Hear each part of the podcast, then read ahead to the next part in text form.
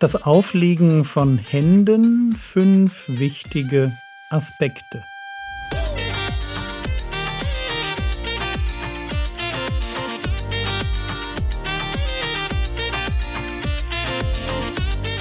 Theologie, die dich im Glauben wachsen lässt, Nachfolge praktisch, dein geistlicher Impuls für den Tag.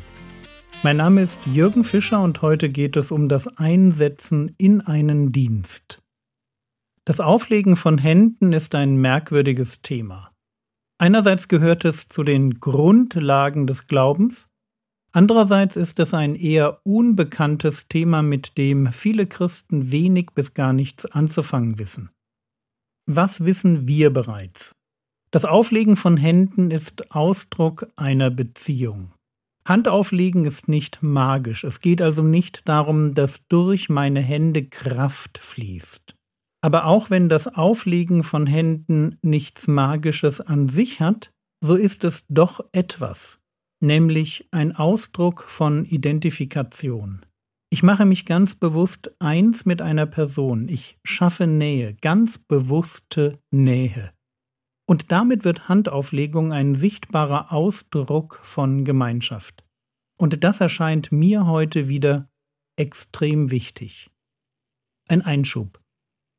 Lasst mich euch kurz die Lonely Crowds vorstellen. Wenn wir uns damit beschäftigen, wie diese Welt tickt, in der wir leben, dann sind wir im Zeitalter der Authentizität angekommen. Wir leben in einer Welt, in der die größte Sünde darin besteht, so zu sein wie alle anderen.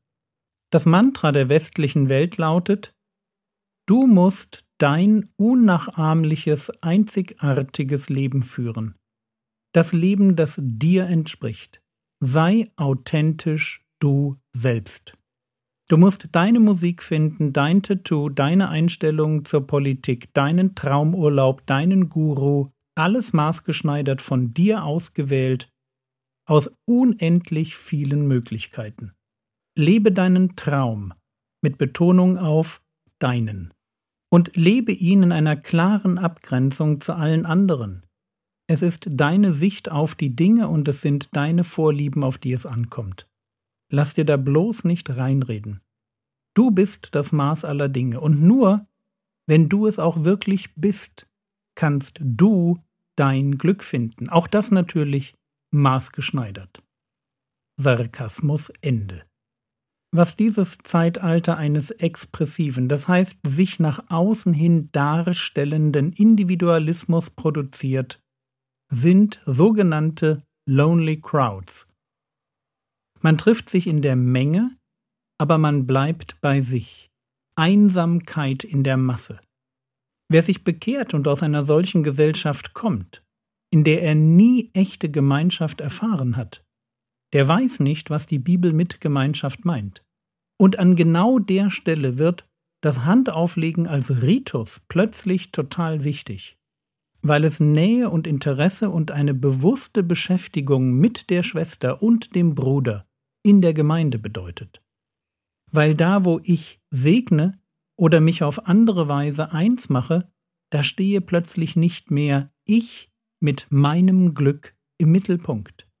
Da gestalte ich Gemeinschaft, eine Gemeinschaft der Liebe, Liebe, die entsteht, weil ich mich vom Ich zu einem Wir bekehrt habe.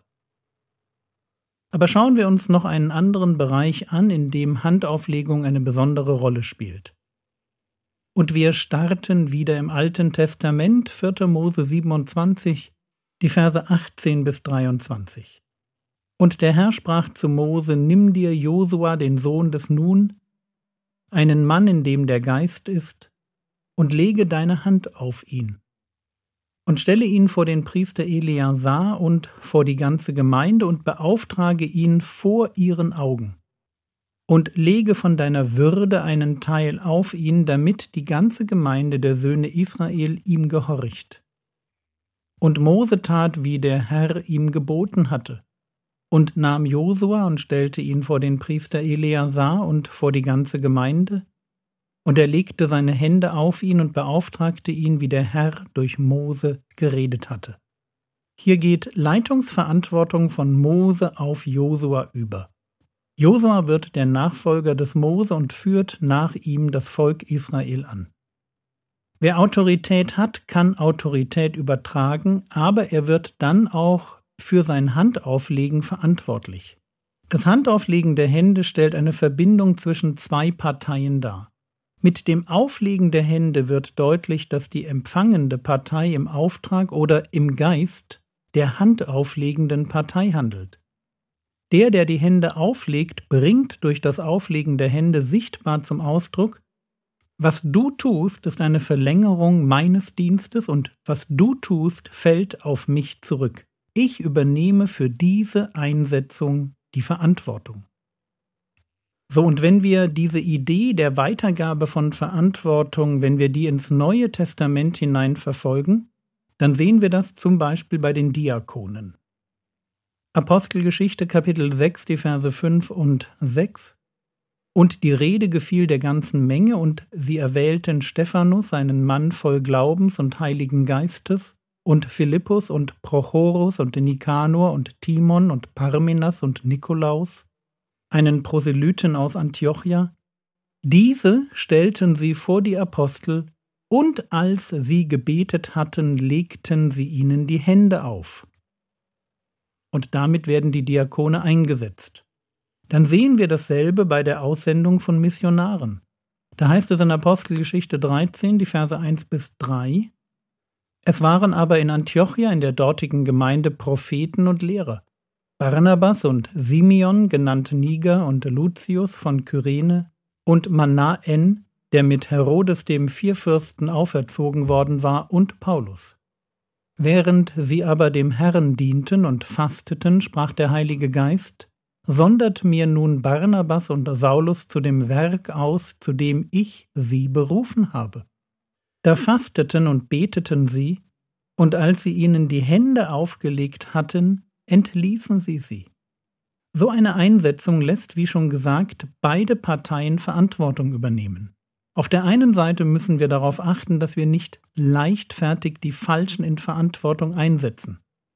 Paulus warnt Timotheus diesbezüglich in 1. Timotheus Kapitel 5 Vers 22, wenn er schreibt Die Hände legen niemand schnell auf und habe nicht Teil an fremden Sünden. Bewahre dich selbst rein. Und im Kontext geht es um Älteste.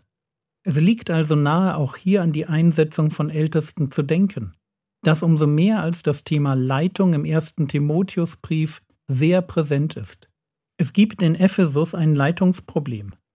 Und Timotheus muss die richtigen Männer einsetzen, damit die aktuellen Probleme in der Gemeinde nicht noch größer werden. Deshalb die Warnung, die Hände legen niemand schnell auf. Keine überhastete Ältesteneinsetzung. Wenn der Bewerber nämlich untauglich ist, weil er geistlich überhaupt noch nicht reif für den Dienst ist, dann fällt seine Sünde auf den zurück, der ihn eingesetzt hat, der ihm die Hände aufgelegt hat. Das ist die eine Seite. Aber natürlich gilt auch das Gegenteil. Deshalb erinnert Paulus den Timotheus daran, dass er den Moment seiner eigenen Einsetzung nicht vergessen soll.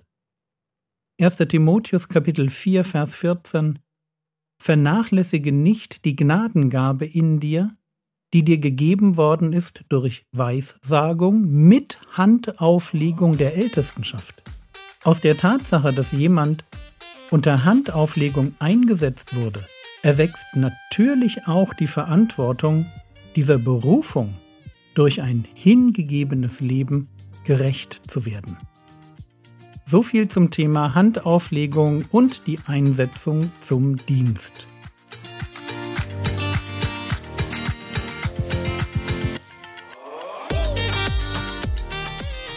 Was könntest du jetzt tun?